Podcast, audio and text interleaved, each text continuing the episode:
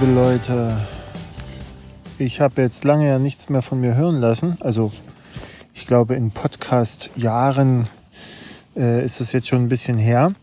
Nach meinem letzten Podcast. Der Grund ist, dass ich einfach gerade irgendwie keine Lust habe.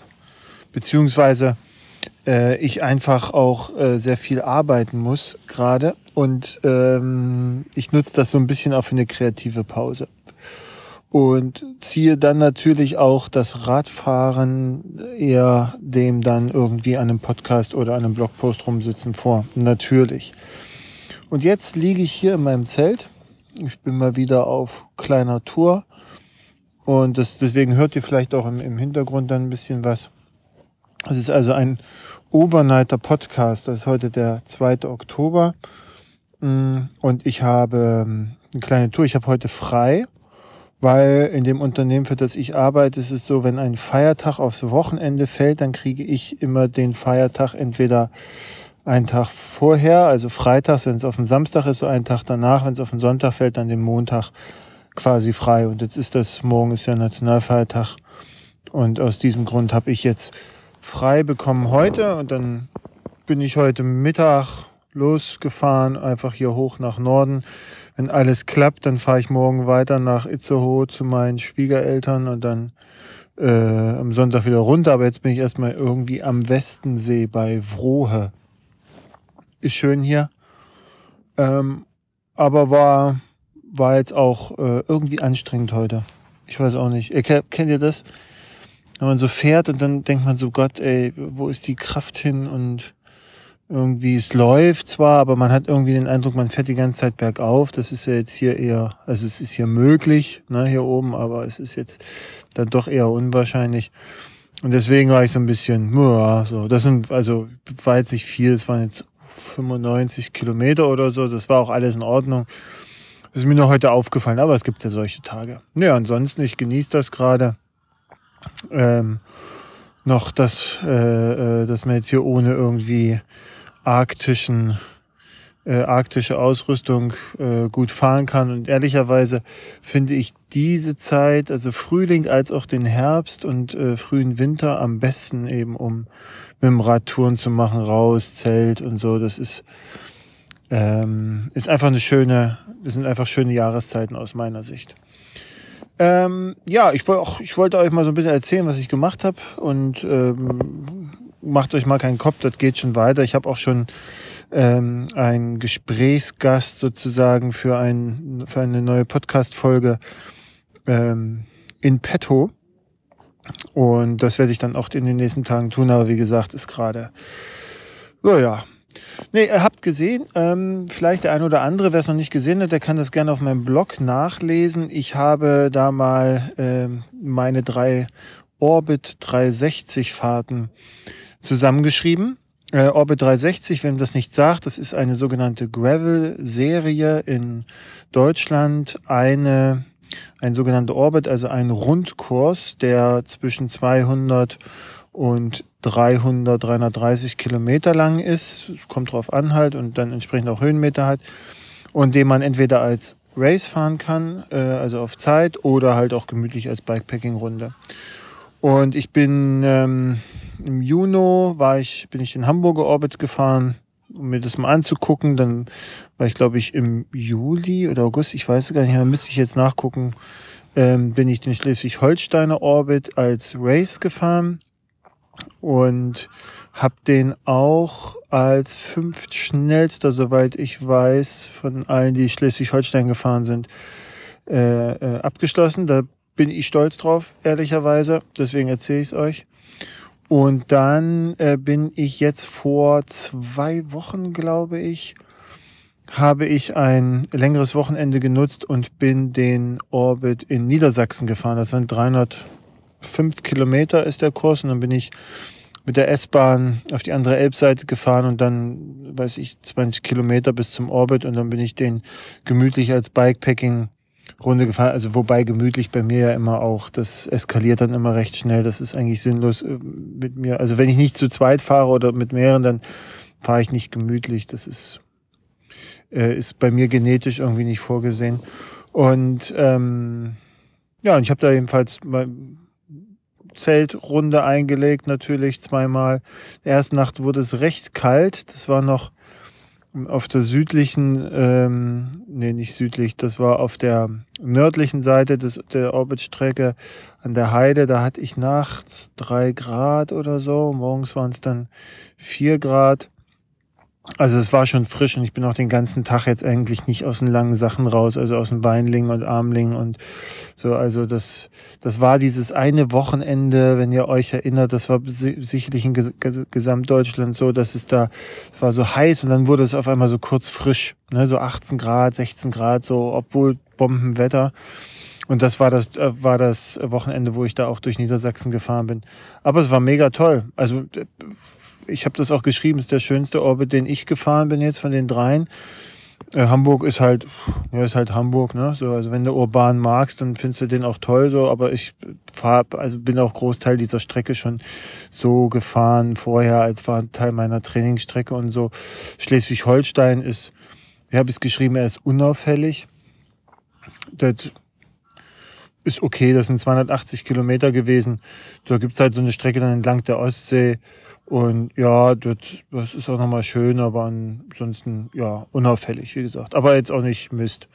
Und äh, Niedersachsen ist mir aber sehr, sehr äh, aufgefallen als halt landschaftlich auch, also eine Landschaft, die ich mag, so Wälder und man fühlt sich da halt auch wirklich ab von jeglicher Zivilisation.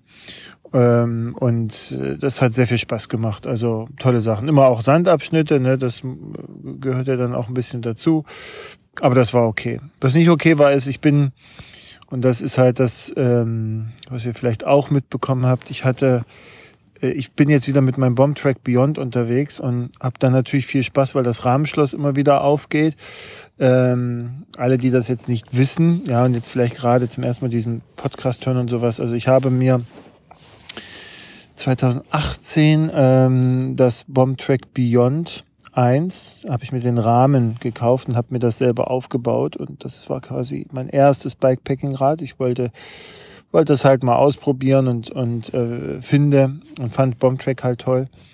Und habe mir dann, wie gesagt, diesen Rahmen organisiert. So. Und die haben aber in diesem Jahr, 2018, dem Beyond Rahmen aus irgendwelchen Gründen ein Rahmenschloss gegeben. Und zwar mit einer Konstruktion, die hinten in dem im hinter, in der hinteren Ausfallenden sozusagen äh, ein Rahmenschloss äh, eingebaut hat, das aber leider nicht hält. Also das, der das Rahmenschloss basiert darauf, dass quasi eine Platte aus irgendeinem Metall äh, diese beiden Rahmenteile mit vier Schrauben insgesamt zusammenhält. Diese vier Schrauben sind aber so drei Millimeter Schrauben.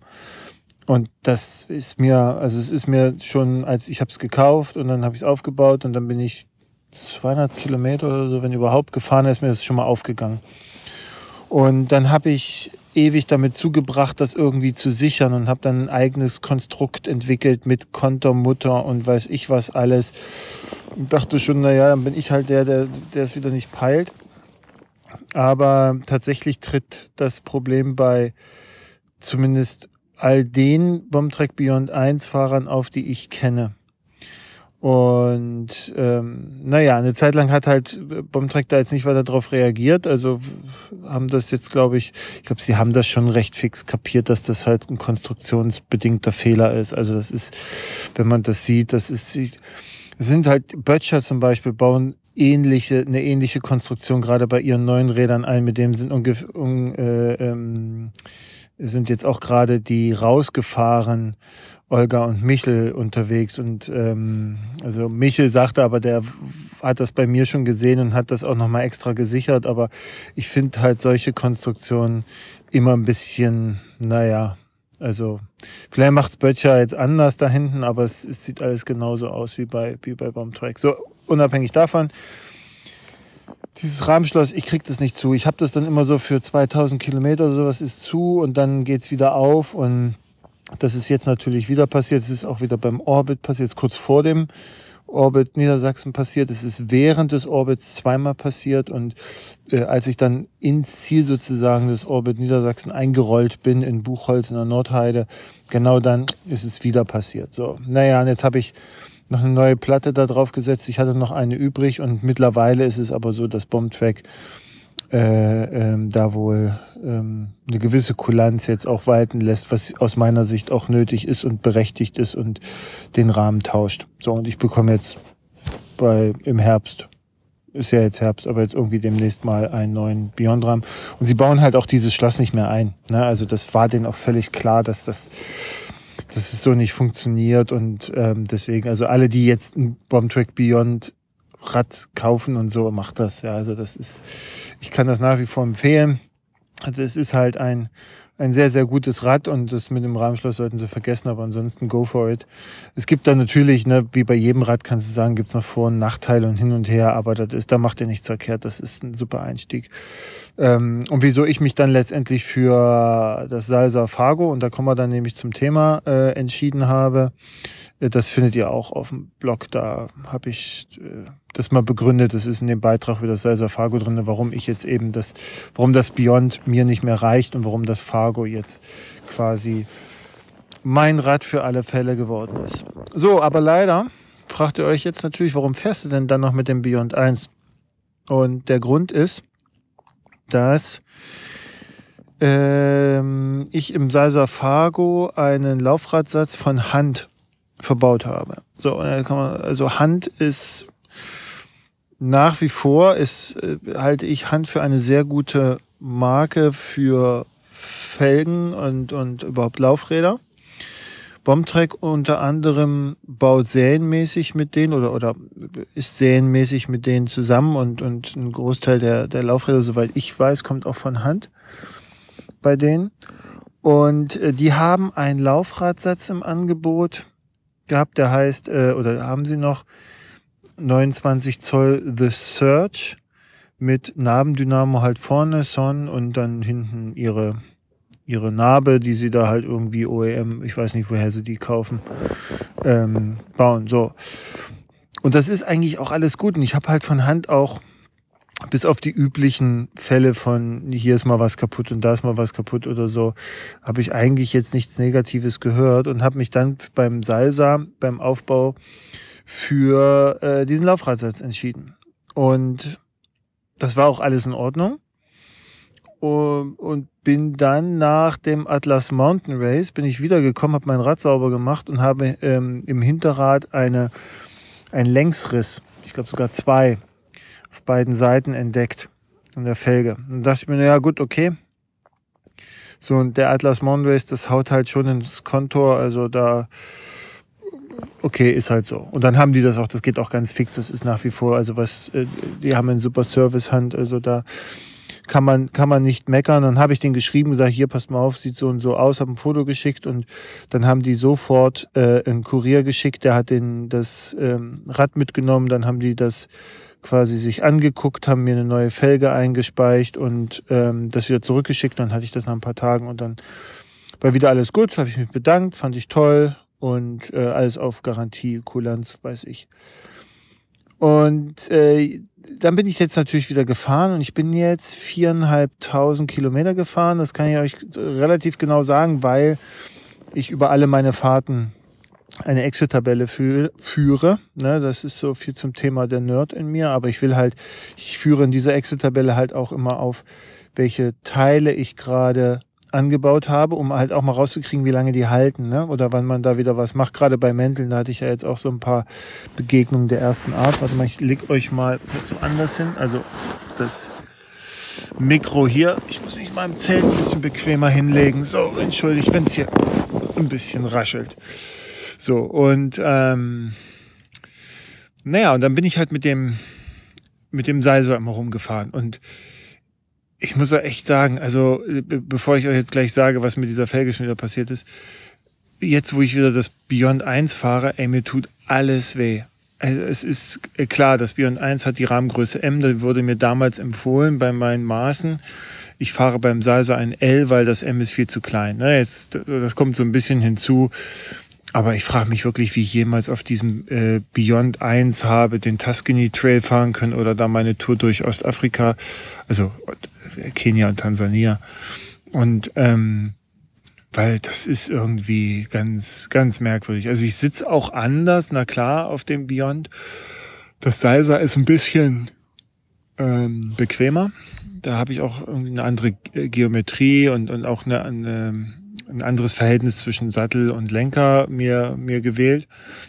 Aber dass das so, so stark auftritt, also als ich den Niedersachsen-Orbit gefahren bin, ey, ich habe echt, ich bin an dem einen Tag bin ich 200 Kilometer gefahren und danach bin ich, ich bin ja so, so leicht nach vorne gebeugt gegangen, weil das halt auch so, war halt alles verspannt und keine Ahnung. Da kannst du natürlich auch nicht richtig Leistung abrufen oder Druck aufbauen, ne, so, das ist halt alles irgendwie, naja, okay, aber egal, vielleicht ist es auch das Alter, weiß ich nicht. So, jedenfalls vermisse ich mein Salsa und das kann nämlich gerade nicht fahren, weil es war dann so, dass dann irgendwann nach viereinhalbtausend Kilometern hatte ich so ein Knacken. Und dann, wer, wer jetzt mit mir auch auf Facebook verbunden ist oder sowas, der hat das ja schon mitbekommen, dass ich irgendwann mal ein Video gepostet habe und gesagt, ey, wer, wer kennt sich denn, also wo kann dieses Knacken herkommen? So, ich kenne natürlich alle üblichen Sachen, ne, so mehrfach ähm, wie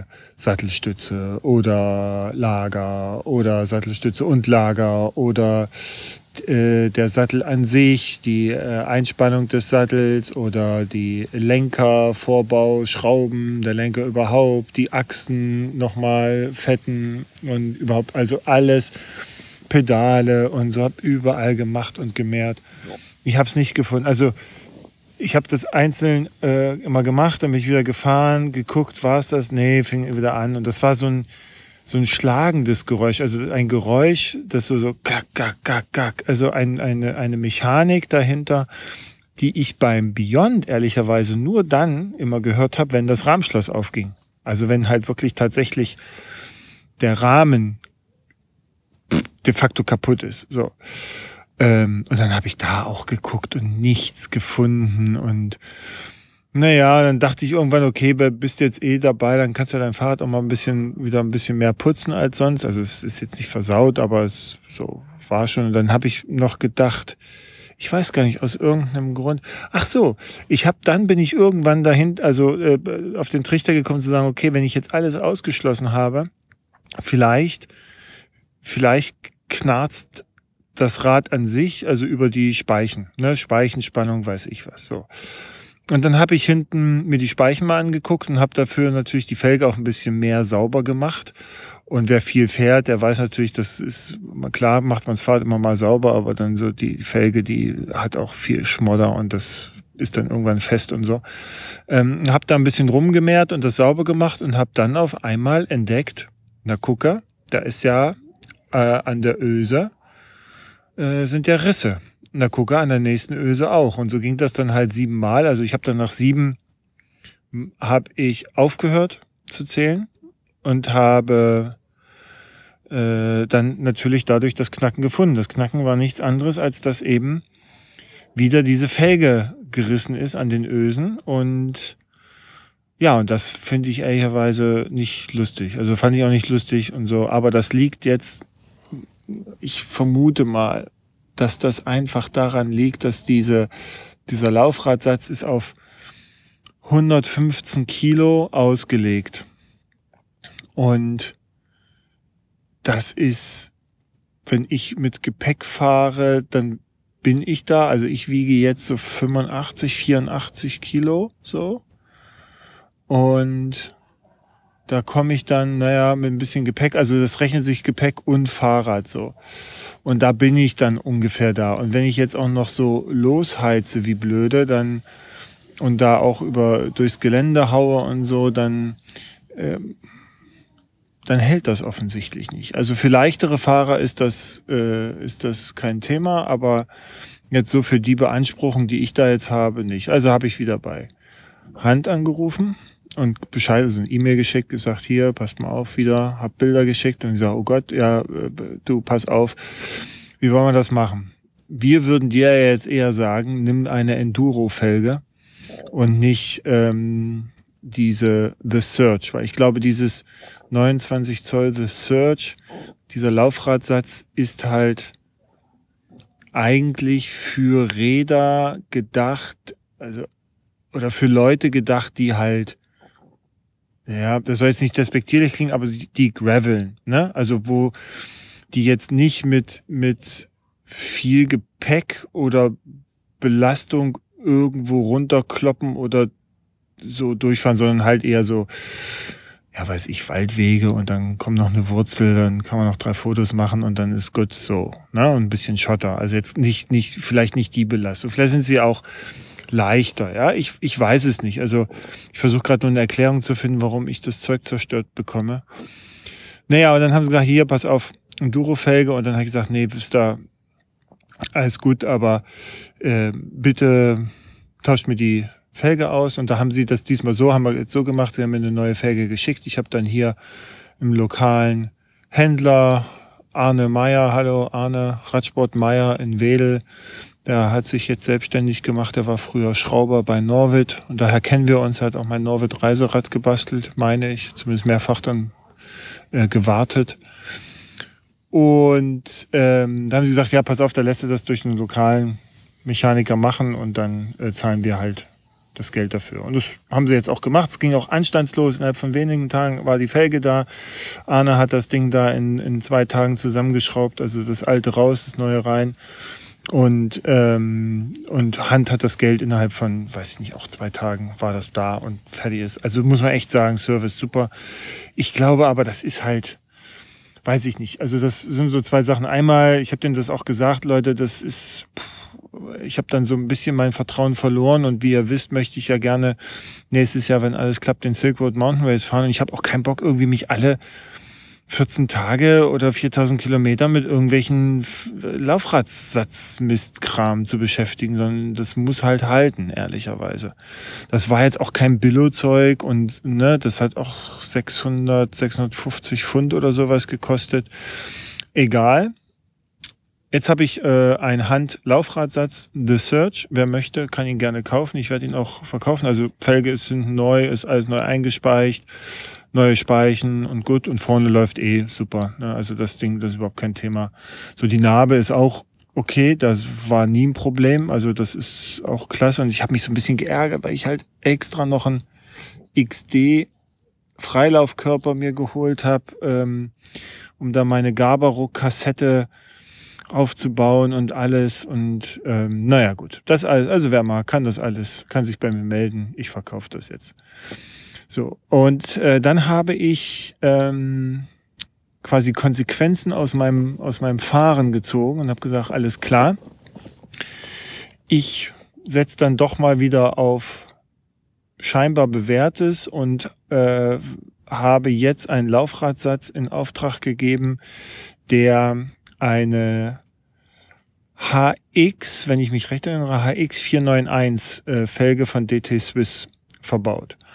Und das ist eine Felge, die ist eigentlich für IMTBs so ausgelegt. Die ist ein bisschen schmaler als die Hand. Die Hand hatte eine Maulweite von 30 Millimetern. Das heißt also, da äh, der, der, der Innenbereich der, ähm, der Felge. Und die hat jetzt, glaube ich, 27 Millimeter. Das ist aber völlig wurscht, weil ich auch nur bis maximal 2,4 fahren möchte. So, also breiter brauche ich es nicht.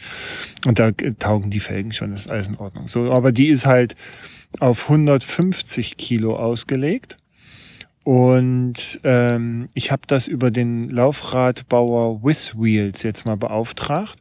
Und das war ganz interessant. Ich habe Sonntag den Auftra die Auftragsanfrage gemacht per Mail. Da kam sofort eine Antwort und dann äh, fragte er auch so, ja, okay, äh, was hast denn du für ein IMTB, äh, für das, ich sag, für das du die Felgen brauchst? Und ich gesagt, nee, nee, nee, also ich fahre hier das und das. Und dann habe ich ihm das nochmal erläutert und habe gesagt, hier, ich habe Hand und Blas hat das immer zerlegt und ich hoffe, ich hoffe, dass ihn das jetzt nicht unter Druck setzt.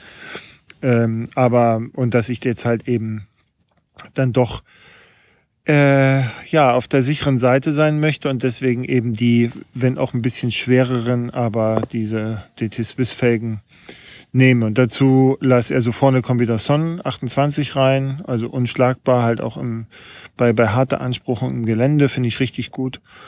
Und hinten eine neue DT Swiss 240 Narbe. Ähm, ich habe am Beyond die 350, gefällt mir gut, die laufen auch schön leise. Und äh, die DT Swiss 240 jetzt die neue, die ähm, von der habe ich jetzt gelesen, dass die auch feinere Rasterung hat und da auch ganz gut äh, für die performante Art meines Fahrens geeignet sein soll. Also probieren wir sie mal aus. So, ihr seht mich jetzt also zuversichtlich. Ich äh, schieß wieder einen Haufen Kohle ins All, aber das ist mir jetzt mal wert, weil ich echt einen Laufradsatz brauche, den, den ich dann auch vergessen kann. Ne? So, also den ich einsetze und dann ist gut und dann ist halt, dann ist das nicht mein Problem und dann muss ich darauf nicht achten. Äh, und damit dann halt hoffentlich auch den Silk Road Mountain Race fahren und was halt alles noch dazwischen kommt auch ähm, äh, in, den, in den nächsten Jahren. Na gut, aber jedenfalls ist Stand jetzt, ich kann meinen Fargo nicht fahren, weil eben gesagt, äh, wie gesagt, dieses neue Laufradsatz noch nicht da ist, weil die brauchen fünf bis sechs Wochen dafür. Und ich habe jetzt Anfang September bestellt, das heißt also, naja, Mitte Oktober jetzt nicht mehr lange, äh, dann müsste er da sein. Sehr nett, with Wheels, könnt ihr euch angucken. Ihr könnt, das ist, der Vorteil ist, ähm, ihr könnt euch das alles vorher konfigurieren. Die haben einen Konfigurator, der auch eigentlich auch äh, bestimmte Kombinationen automatisch ausschließt, die halt technisch nicht gehen. Also der fragt euch zum Beispiel, welche Art von Speichen. Ne? Und dann gibt er euch 97 verschiedene Möglichkeiten, wo ich dann halt irgendwann auch sage, ja gut, das klingt super. Ich habe ungefähr eine Ahnung, was ich brauche, ja, das weiß ich schon und so, aber dann gibt's halt da noch äh, äh, verschiedene Unterkategorien und Möglichkeiten und sowas und dann ähm, melden die sich aber von WizWheels äh, auf Basis deiner Angebotsanfrage, weil du dann quasi einen Konfigurator machst und dann das Konfiguratorergebnis sozusagen als ähm, Auftragsanfrage an die schickst. Und dann gucken die sich das an und sagen aber, naja, machen wir was anderes und so. Und das war bei mir halt auch der Fall. Die haben gesagt, ah ja, alles klar, wofür brauchst du das? Also bist du dir sicher, dass du eben diese, diese Mega-Felgen da brauchst? Ja, also welches E-Bike? Deswegen die Frage. So, und äh, ich habe ihm dann auch gesagt, du kannst, also berat mich gerne, wenn du der Meinung bist, dass halt eine, gibt ja auch von DT Swiss Felgen, die, weiß ich, bis 130 Kilo gehen beispielsweise. Aber er war dann auch eher meiner Ansicht, dass man dann doch lieber das Ganze äh, auf der sicheren Seite belässt. Und das sind auch Felgen, die unter anderem Tobias fährt, also die, äh, äh mein, mein, mein Sasaletten Kompagnon. Ach, da erzähle ich euch auch gleich was, weil der hat nämlich auch ein Thema mit seinem Fargo. Und ähm, ja, und dann kommen die jetzt hoffentlich und dann baue ich sie ein. Und ich habe äh, mich diesmal auch, weil meine Mescals waren jetzt alle runtergefahren und dann, ach ja, genau, das wollte ich euch noch erzählen. Okay, also pass auf. Äh, ich erzähle gleich von Tobias und jetzt erzähle ich euch erstmal, was, was da jetzt für neue Reifen drauf kommen bei mir, weil ich habe mir für den Orbit in Sachsen, ach, Sachsen-Anhalt, in, in Schleswig-Holstein, gesagt, komm, ey, jetzt hier Race und so und äh, Ehre und du musst ja auch mal allen zeigen, die hier so zuhören und so, dass du das nicht nur so, äh, nicht nur Podcast erzählen kannst oder Blogpost schreiben kannst, sondern dass du es auch drauf hast. Und äh, deswegen musst du jetzt schnell sein. Und dann habe ich mir die, dann habe ich mich ein bisschen damit beschäftigt und dann habe ich mir die Conti Race King geholt. Und das war auch soweit okay. Das, was mir aber aufgefallen ist, und das muss man halt immer mit Vorsicht genießen, ne? das ist ja immer so bei Mänteln und auch bei Sätteln teilweise so, das lebt halt immer von individuellen Erlebnissen so. Mal klappt's, mal nicht. In dem Fall muss ich sagen, klappt nicht. Also ich hatte dieses Black Chili Compound und so, Made in Germany und Schlag mich tot, also diese Version von Race King und war da auch ganz zuversichtlich und das ist auch, ehrlicherweise, es ist ein sehr schneller Reifen. Ne? Also keine Frage, das Ding geht richtig gut ab. Es hat zwar nicht die Traktion wie ein Mescal beispielsweise, aber der ist richtig fix. So, und dann habe ich den aufgebaut, äh, äh aufgezogen meine Mescals waren schon runter, das habe ich auch gemerkt. Die haben dann auch, die waren auch ganz froh, dass sie da jetzt nicht mehr arbeiten müssen. Und ich meine, also das Aufziehen war kein Problem. Ich hatte Probleme, sie aufzupumpen. Äh, Ähm, ich habe ja Fire Tubeless, das heißt also, du brauchst immer so ein Initialding und das hat irgendwie nicht so ganz geklappt. Ich habe mir jetzt aber dann das zum ähm, Anlass genommen und habe mir die, diesen Mini-Kompressor da von Schwalbe geholt. Also diese Flasche, die du quasi mit einer Luftpumpe aufpumpst und die dann halt, also du kannst du bis 11 Bar aufpumpen und äh, dann nimmst du diese Flasche, um dann so einen Luftstoß zu erzeugen, mit dem du dann eben auch bei Tubeless äh, Lau Laufrädern den Mantel da ein rasten lassen kannst und dann schließt der Ding. Und das funktioniert gut. Äh, braucht mal ein bisschen Übung und so, aber es funktioniert ganz gut. Naja, das war schon so ein bisschen. Und dann haben die nicht dicht geschlossen. Das heißt also, es ist ja normal bei Tubeless, dass du, wenn du das neu machst, dann ist so, am nächsten Tag musst du halt nachpumpen und dann vielleicht noch mal ein bisschen, aber dann halten die im Allgemeinen. Also meine Mescal einmal drauf und das hält. Ja, da ist, das hat, du hast dann halt irgendwie mal einen normalen Schwund halt nach, weiß ich nicht, vier Wochen musst du halt noch mal ein halbes Bar draufgeben und so, aber ansonsten ist da gar kein Problem. Und das war bei denen, das ging gar, also die, die, die musstest du die ganze Zeit aufpumpen. Okay, aber das war, okay, dann mache ich das halt. So, und dann bin ich damit noch vor dem Orbit Sachs, äh, Orbit Schleswig-Holstein, was habe ich denn nur mit Sachsen-Anhalt heute, äh, bin ich äh, meine Trainingsrunden gefahren und habe mir da einen, nach 60 Kilometern, habe ich einen Riss im, im hinteren äh, Race King gehabt. Irgendwas ist da rein. Also keine Ahnung. So. Jedenfalls war das, es, war heiß draußen. Ja, vielleicht hat es auch jetzt was damit zu tun, was ich gleich erzähle. Jedenfalls ähm, hat die Milch das nicht abgedichtet bekommen. Und dann habe ich eine Max-Salami reingepackt und es war sehr warm draußen, waren 30, 33 Grad und das klebte alles. Dann wird so diese, diese, diese, diese Würste, diese Tubeless-Würste, die wurden dann wie so, das klebt an den Fingern, das klebt an diesem Scheiß, äh, an dieser Scheiß Nadel, mit denen du das da reinstippst und, naja, egal. Hab das reingemacht. Das hat irgendwie nicht richtig nicht richtig gedichtet, bis ich mitgekriegt habe, dass auch durch diesen Riss so ein bisschen die Struktur im Umfeld dieses Risses, was eigentlich sonst kein Thema ist, sonst machst du tatsächlich die Milch dichtet, ja, oder halt dann die Maxalami spätestens, weil das ist, ich habe kein, keine dünne Wurst, sondern eine dickere Wurst genommen und nix. Also äh, ich bin nach Hause gekommen, es hat dann schon funktioniert, aber die kam dann hinten immer wieder raus, musste wieder reinstecken. Ähm, das, dann blubberte rechts und links immer Milch rum, dann hast du wieder aufgepumpt, weil er wieder äh, unten war. Das war nichts. Also ich habe dann mich entschieden. Ach so, dann habe ich, ähm, weil ich dann schnell einen neuen Mantel brauchte und diese Race Kings bei meinem Fahrradhändler, also ich habe keinen Fahrradhändler, aber ich bin zu BOC gefahren, weil die halt Conti haben und da gab es halt keine Race Kings, da gab es nur Gravel King und irgendwelche anderen Kings. Und dann habe ich mir über Amazon ein Race King geholt, aber das war dann Made in China, egal. Ähm, der war dann irgendwie Race Performance oder irgendwas. Die haben ja dann auch wieder so eine Unterkategorie, die wieder keiner versteht. Dann habe ich den hinten drauf gekracht, dann bin ich äh, Schleswig-Holstein gefahren, alles wunderbar und so. Ähm, aber ich konnte den Mantel äh, wegschmeißen. Der war nicht so vorne.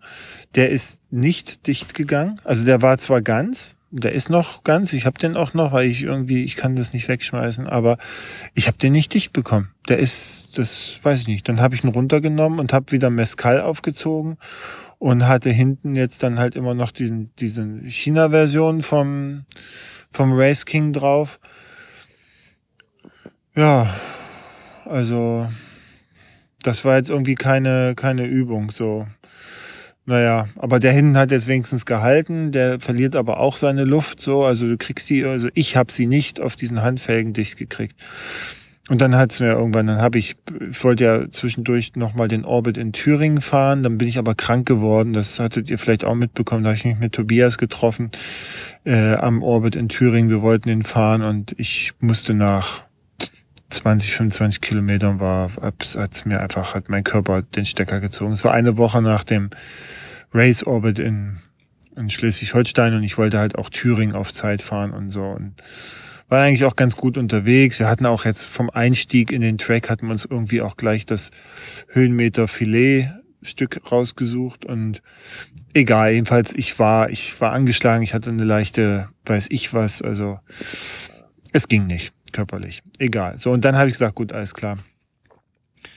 Feierabend. Und da war auch übrigens, da war das Knacken wieder. Das hatte mich sowieso genervt dann auch schon den ganzen Tag. Und dann hat sich eben rausgestellt, okay, das ist jetzt die Felge. Und jetzt habe ich das genutzt, um alles mal runterzuhauen. Und ich habe mir äh, jetzt wieder die Maxis Econ bestellt. Also für den neuen Laufradsatz kommen jetzt, da kommen jetzt Maxis Econ drauf.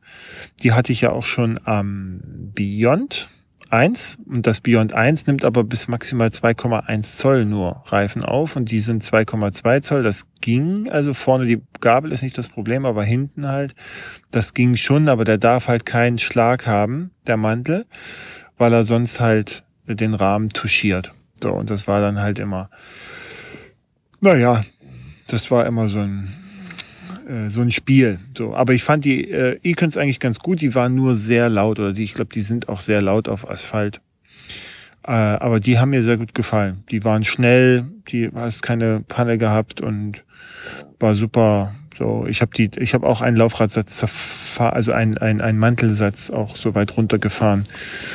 Ähm, deswegen, die fand ich richtig gut und bin dann irgendwann auf die WTB Nano 2,1 Zoll gewechselt beim Beyond, weil die dann ein bisschen ruhiger waren. Und ähm, das war eigentlich nur der Grund, die Lautstärke. So. Ja, und jetzt habe ich mir die wieder geholt für, für meinen Salsa. Und da freue ich mich dann schon drauf, da kommt das dann hin. So, und da wollte ich jetzt erzählen, was Tobias an seinem Fargo hat. Und zwar hat er, er wollte irgendwie los auf Tour. Ach so, er wollte in Taunus Bikepacking fahren und dann hat er eine Woche vorher äh, gesehen, dass sein, er hat einen Stahl, Salsa Fargo, dass das einen Riss hatte, so, ich würde sagen, drei Zentimeter unterhalb der Sattel, also der, der, der Sattelauf, Sattelstützenaufnahme. Da ging, also ging einmal, einmal rum. Gibt natürlich, ich weiß nicht, ich hatte jetzt, äh, Tobias hatte jetzt noch nicht weiter darüber, also er kriegt jetzt einen neuen Rahmen, ist alles überhaupt kein Thema und so, das ist halt, also Garantie und so, aber das fand ich schon interessant. Es deutet halt darauf hin, ähm, da weiß ich eben nicht, so was passiert eigentlich, wenn du, wenn du über die, über die Sattelstütze zu viel Bewegung aufbaust. Das heißt, die Sattelstütze ist vielleicht nicht lang genug im Rahmen drinne, ne, so dass das quasi auch so eine Art Hebelwirkung aufbauen kann. Tobias ist ja irgendwie drei Meter sechs groß. Das heißt, da ist ein ordentlicher Hebel schon da. Ähm, dass er da vielleicht eine längere Sattelstütze nimmt, das weiß ich aber nicht. Ich kann mir auch nicht vorstellen, ist ja kein Anfänger, dass er da jetzt eine, eine kürzere Sattelstütze drin hat, die ja quasi bis in, in, in den Toleranzbereich quasi ausreizt und die dann trotzdem natürlich dann bei den, bei den ähm, Touren, die, die er ja auch macht und bei der Beanspruchung, dass das dann diesen Hebel auslöst. So, aber naja, aber das fand ich auch ganz interessant, ähm, äh, dass das da aufgetreten ist. Kann passieren.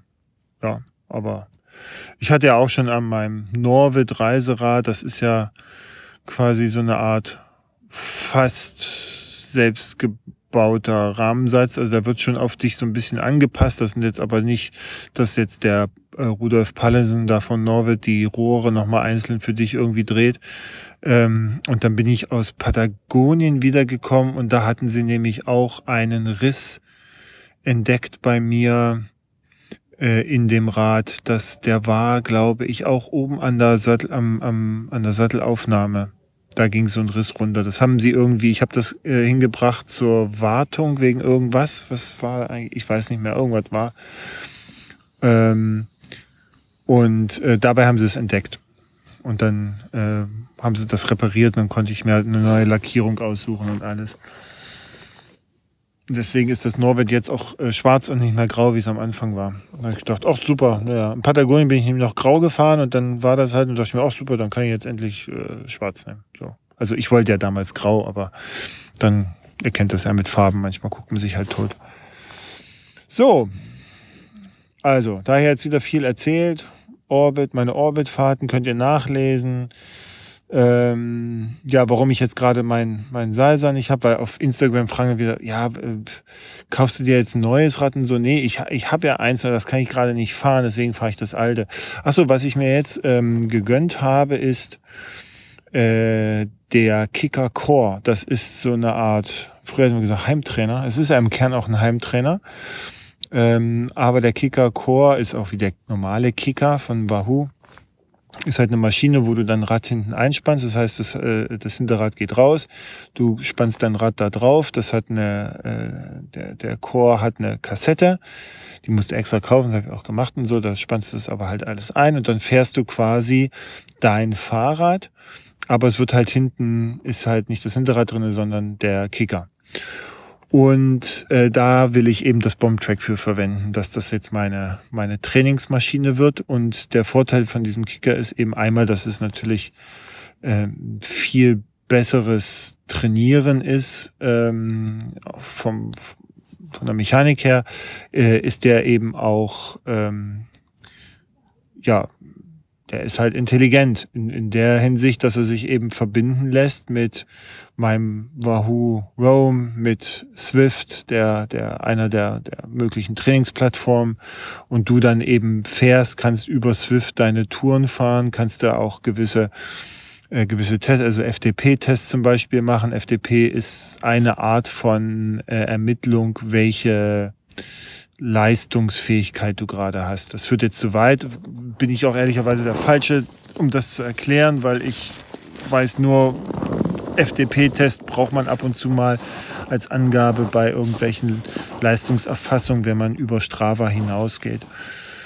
Ähm, und deswegen, äh, du kannst halt auch sagen, du möchtest jetzt in irgendeiner fiktiven Welt, äh, möchtest du jetzt mehr Berg ähm, Kilometer trainieren, Höhenmeter trainieren, dann kannst du das da auch machen. Und dann hat er da entsprechend auch die Widerstände und steuert das alles. Und naja, und du kannst es dann, wie gesagt, das war mir jetzt auch wichtig, eine, also einmal diesen, diesen sozialen Aspekt da drinnen zu haben und dann also diesen konnektiven Aspekt drinnen zu haben und dass das eben auch äh, aufzeichnet und dass ich dann eben auch meine, ein, also meine Erfassung meiner Leistungsfähigkeit und Fahrten und sowas, äh, dass ich das auch weiterhin machen kann. Da habe ich von dem Thorsten Frank, der hatte irgendwann mal über so Möglichkeiten, wie man quasi sich einen guten Überblick darüber verschafft, was man gerade, also wie man gerade unterwegs ist, welche Fitness man hat und wie man das weiter ausbauen kann und wie oft man trainieren muss und so weiter. Und da bin ich auf seinem, seinem Tipp äh, gefolgt und bin auf Intervals ICU gegangen und das ist letztendlich eine Plattform, die, soweit ich es verstanden habe, ein Typ macht, der, weiß ich nicht, der macht das Hobby, glaube ich. Und äh, du verbindest dich mit deinem Strava-Account und er zieht sich halt die Daten und ermittelt dann daraus immer eine Art Belastungsgrenze, äh, Formfaktor, äh, Fitnesslevel und so weiter. Das ist natürlich nur so genau, wie du halt Daten einführst und natürlich auch immer mit einer gewissen Toleranz zu sehen. Aber äh, das mache ich jetzt schon geraume Zeit, finde das gut. Deswegen habe ich auch so ein Herzfrequenzmesser, so, so ein Heart, Heartbeat-Dingens da mir mal geholt, weil du darüber dann eben auch noch ein bisschen besser sehen und messen kannst, welche Anstrengungen dahinter liegen und so weiter. Ne? Weil ihr das wisst das ja auch, diejenigen, die jetzt im Norden wohnen, dass wir haben zwar jetzt nicht so die Mega-Berge, wir können die uns zwar zusammenbasteln, aber wir haben dafür Gegenwind. Und so ein Gegenwind ist, sagt man ja auch nicht umsonst, äh, der Wind sind unsere Berge. Das kann auch schon ähm, durchaus fordernd sein und da ist eben eine Möglichkeit, wenn man jetzt nicht ein Wattmesser irgendwo dran schrauben will, dass man eben über die Herzfrequenz dann rauskriegt, ob eine gewisse Belastung oder mehr Belastung jetzt vorliegt als normal. Das finde ich ganz interessant und ganz gut. Also für mich ist es jetzt so. Ne?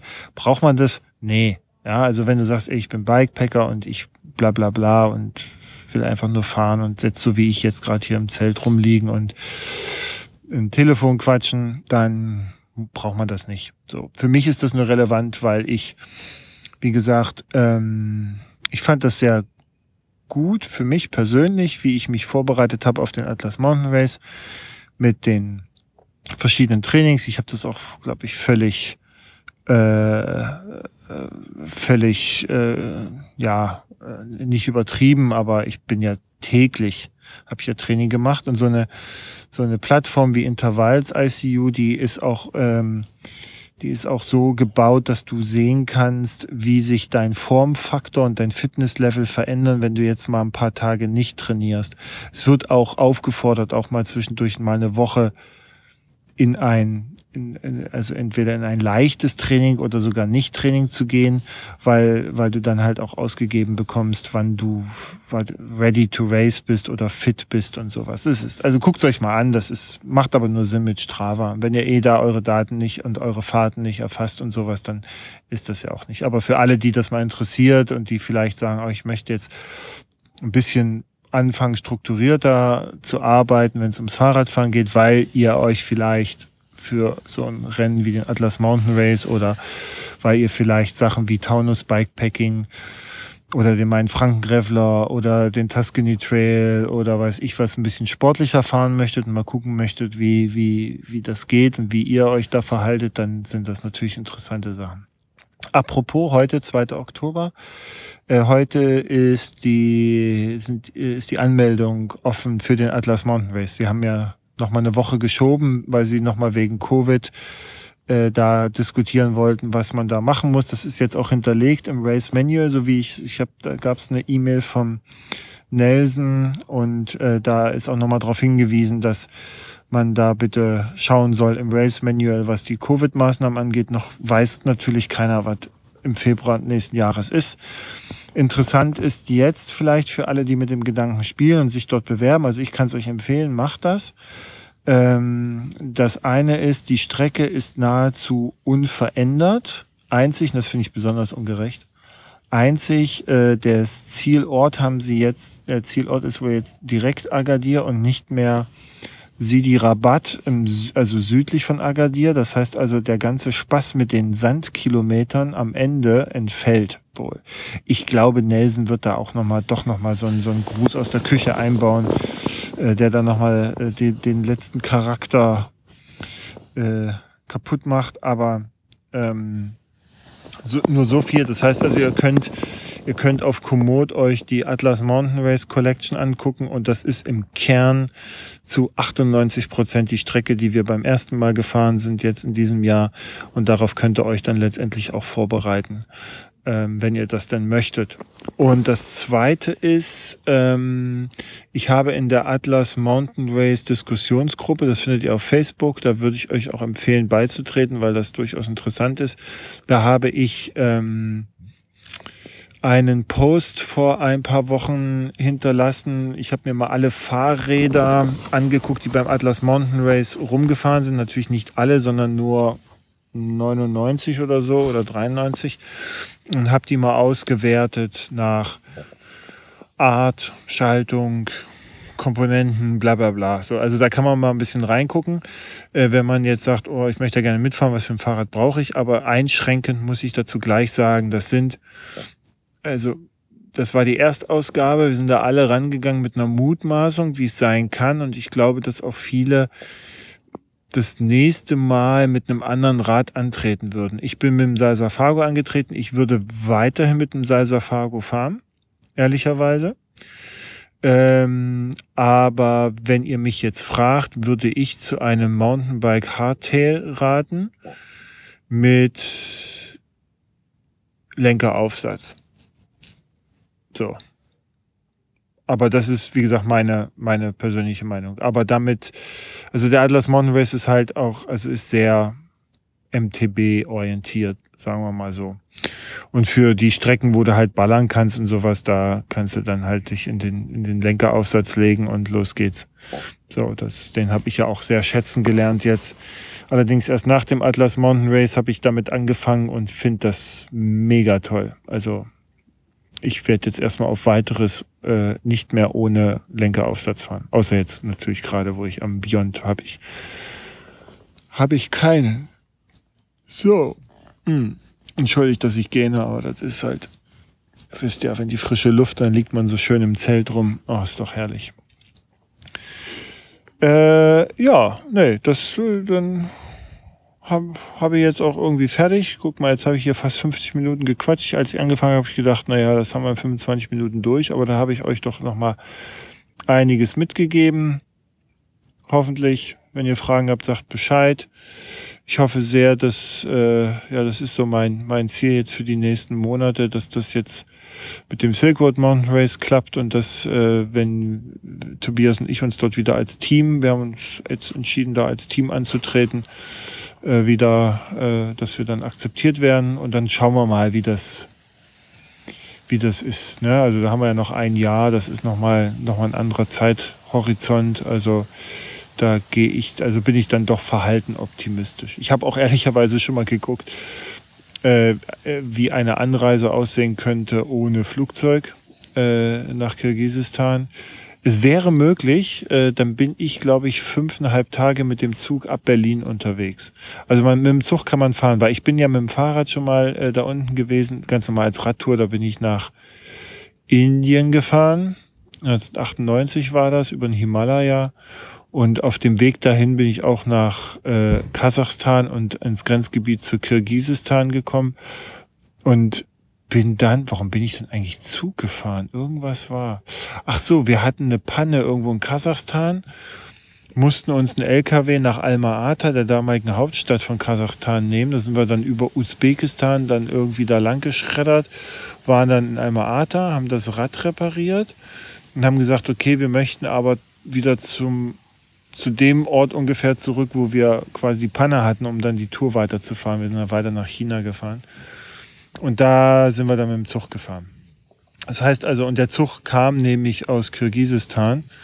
Und äh, deswegen hatte ich da mal geguckt. Und da gibt's ja so Seiten. Und ich habe, glaube ich, ich habe, glaube ich, bei der Bahn geguckt von, äh, weiß nicht, Ham Hamburg, äh, Bischkek. So, und dann hat er dann rumgerudelt und dann irgendwann gesagt, naja, kannst du machen, dauert aber halt irgendwie fünf Tage oder so. Es kostet jetzt auch nicht die Welt, aber das wäre, obwohl es wäre natürlich nochmal richtig tolles Abenteuer mit der äh, mit der Transip zu fahren und dann musst du, ich glaube, irgendwo in Moskau muss man einmal umsteigen. Man fährt erstmal nach Moskau und dann muss man nochmal auf einen anderen Bahnhof. Das finde ich ja auch immer, immer so komisch, warum das so sein muss, aber egal. Und dann, ähm, dann fährst du halt nochmal vier Tage oder so. Also wäre möglich. Und mein Unternehmen hat mir schon unbezahlten Urlaub ähm, quasi eingeräumt dafür. Ist also auch kein Thema, kann ich machen. Ist halt dann halt klar, also dann ist ja eher die Frage Familie, ob ich jetzt, weiß ich nicht, äh, 16 Tage, 17 Tage oder weg bin, ja, oder, oder lass es 20 sein, oder dann halt nochmal auf diese Tage nochmal 14 Tage draufkommen, die ich mit, insgesamt mit dem Zug hin und zurück fahre.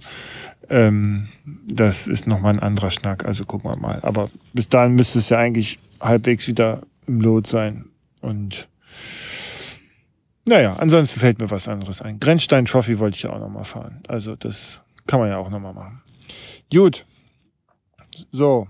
Ach so, hier zum Ende noch ähm, fällt mir immer so viel ein, aber ich habe jetzt gerade, ich habe mir eine Jacke gekauft, also ein, wie sagt man heute neudeutsch, Midlayer, also eigentlich so eine Art Fleece, aber die ist von Mountain Equipment und die heißt Mountain Equipment Stretch Jacket. So, und weshalb habe ich mir die gekauft?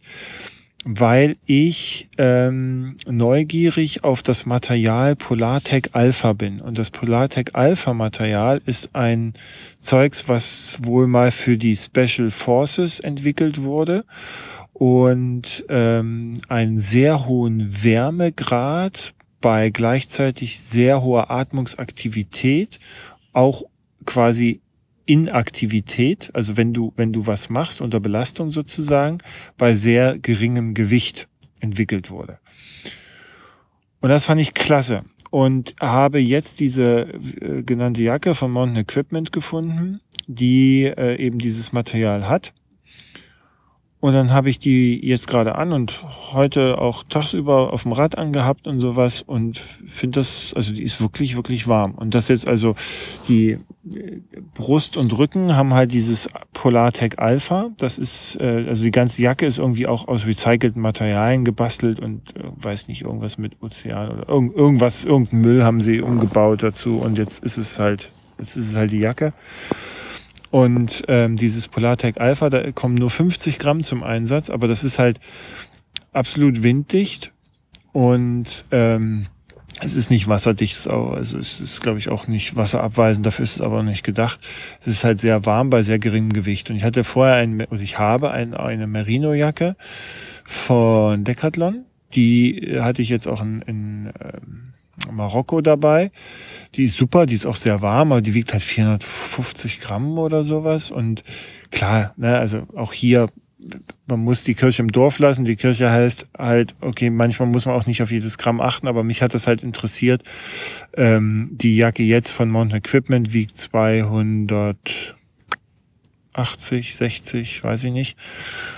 Und das ist wirklich, also sie ist sehr leicht, sie lässt sich viel besser komprimieren und sie hat auch eine sehr gute Wärmeleistung. Also äh, ähm, das hat mich schon an, hat, hat mich schon angetan. Und dann hatte ich sie heute auf dem Fahrrad auf und äh, da merkte ich dann eben auch wie wie gut die atmet. Ja also die wird nicht nass durch durch den Schweiß. Und wenn ich da unterwegs bin dann ist das schon der Fall und es ist ein sehr angenehmes Gefühl die Arme sind halt nicht aus Polartec Alpha sondern die sind aus so einem weiß nicht so einem Stretch Misch Gewebezeugs aber auch interessanterweise wärmt das und äh, es hält den Wind ab. So. Und wir haben jetzt gerade draußen, was haben wir jetzt? 10 Grad, würde ich sagen. Äh, da ist das prima. Mal gucken, wie es bei niedrigen Temperaturen ist. Aber ich glaube, in Verbindung jetzt noch mit einer normalen, weiß ich, Wetterjacke dann drüber, ja, wenn es ein bisschen kälter ist, habe ich ohnehin meine Downjacke dabei. Also das ist auch dafür nicht konzipiert. Aber äh, in Verbindung jetzt mit so einer Regenjacke wie meiner Gore-Tex oder so, da ist das, glaube ich, unschlagbar. Das also bin ganz angetan. Trägt sich auch sehr angenehm. Also mal sehen. Ich werde, ich werde berichten. Aber falls ihr euch für Weihnachten irgendwie was, falls ihr noch was wünschen könnt oder sowas, dann guckt euch das mal an. Gibt jetzt mittlerweile, also Polartec Alpha heißt das Zeug, und da gibt's jetzt mittlerweile mehrere äh, Fließjacken. Also die werden meistens unter Fließjacken. Du musst halt gucken, dass es Polartec Alpha ist, werden die gehandelt und das ist ganz, ganz gut. Ist ein bisschen teuer, glaube ich, aber ähm, äh, passt schon. Also für, für diese Art Gewebetechnologie finde ich das auch völlig in Ordnung. Gut, dann sage ich jetzt hiermit Tschüss. Ich habe gar nicht gesagt, hier ist Bike to Global, der Podcast rund ums Radreisen und Bikepacken am Anfang. Aber das wisst ihr ja. Ist ja, ist ja klar. Dann werde ich jetzt die Ruhe hier genießen und schlafen. Und euch wünsche ich ein, weiß ich was schön, je nachdem, wann ihr das hört. Bis zum nächsten Mal. Tschüss.